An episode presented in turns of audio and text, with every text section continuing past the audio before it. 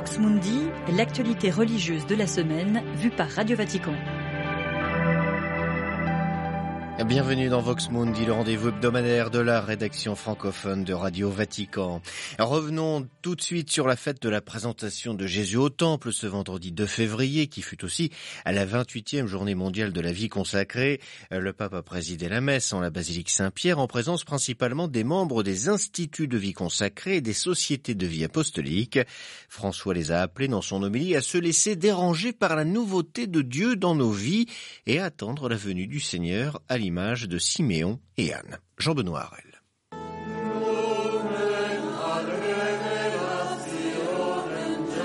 Dans l'évangile de Luc, Anne et Siméon sont deux personnes âgées accueillant Jésus dans le temple.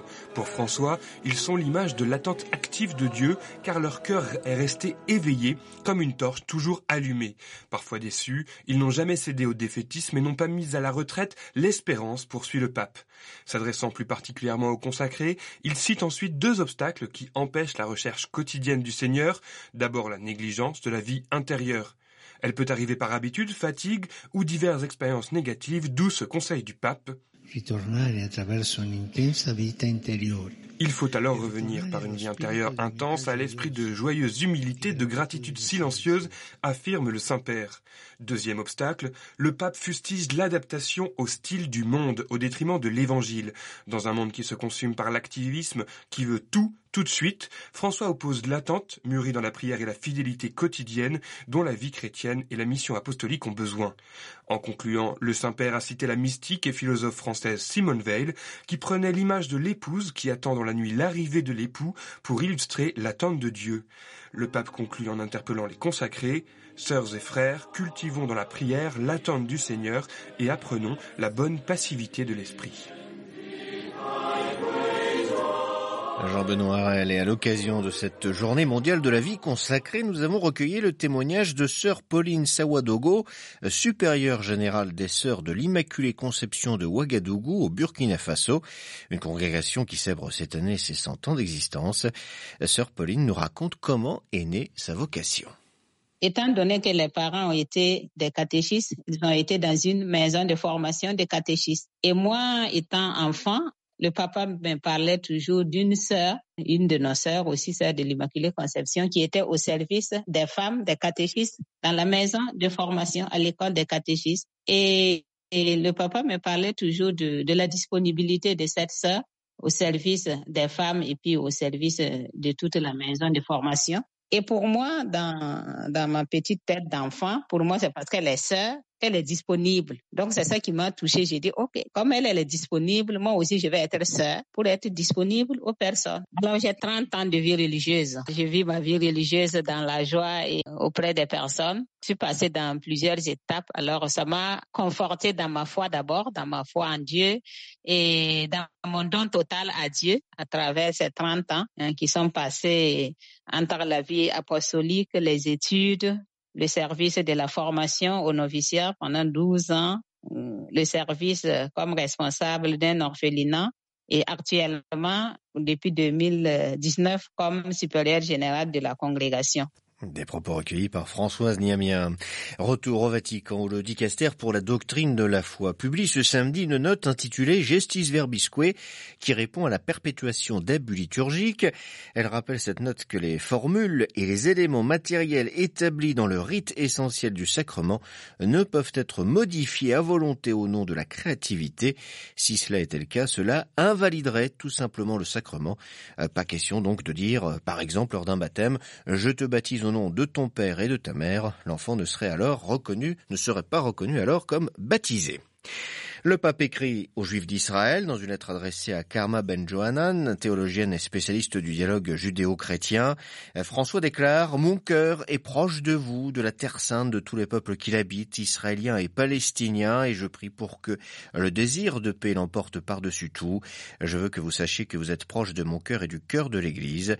Le Saint-Père affirme encore dans ce texte que le chemin sur lequel l'Église s'est engagée avec vous, ancien peuple de l'Alliance, rejette toute forme d'antijudaïsme et d'antisémitisme condamnant sans équivoque les manifestations de haine envers les juifs et le judaïsme comme un péché contre Dieu.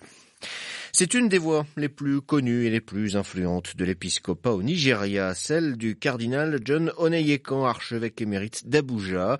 Il a été reçu cette semaine par le pape François à l'occasion de ses 80 ans. Pendant 30 ans, le cardinal Oneyekan a présidé à la destinée du diocèse de la capitale fédérale de son pays de 1990 à 2019. Il est revenu pour nous sur l'évolution de son église locale. Abuja, c'était un diocèse très spécial, hein, parce que Abuja était une nouvelle capitale du Nigeria qui s'est développée euh, petit à petit. Et le diocèse devait croître doucement avec la cité de Abuja. Ça veut dire que nous avons commencé à Abuja dans l'année 1990 euh, avec très peu, très peu euh, structure.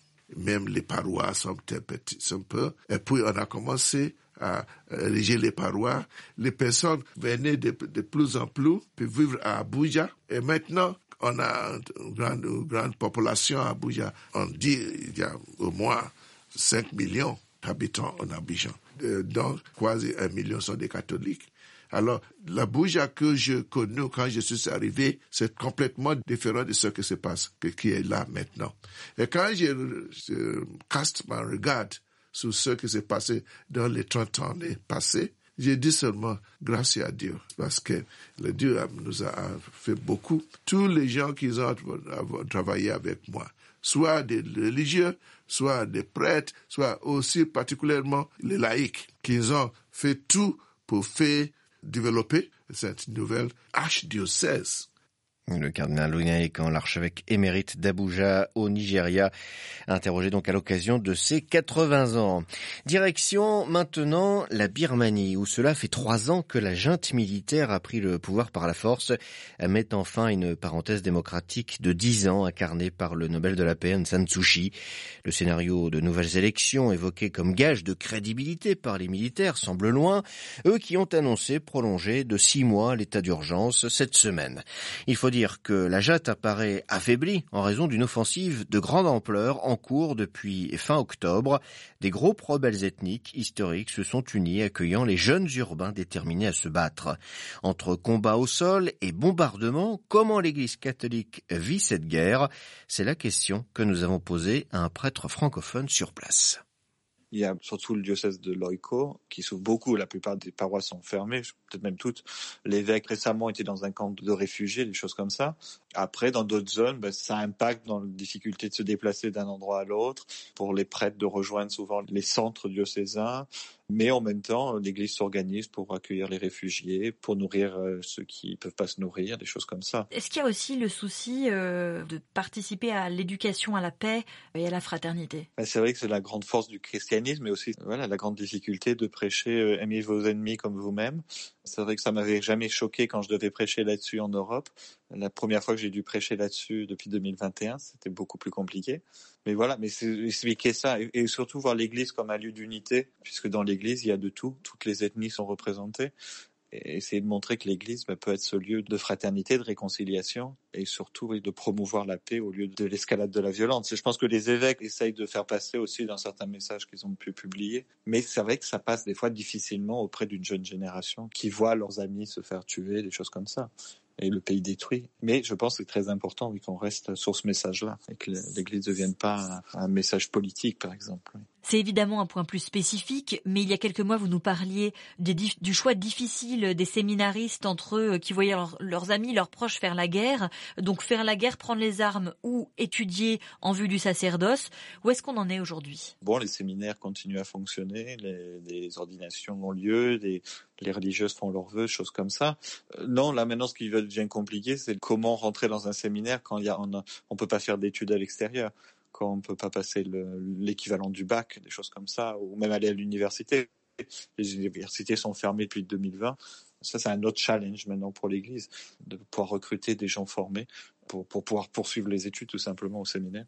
Un témoignage d'un prêtre francophone recueilli par Marie Duhamel et à retrouver en long format sur notre site internet www.vaticannews.va. Voilà, c'est la fin de cette édition de Vox Mundi. On se retrouve la semaine prochaine, même lieu, même heure. En attendant, excellent dimanche à toutes et à tous.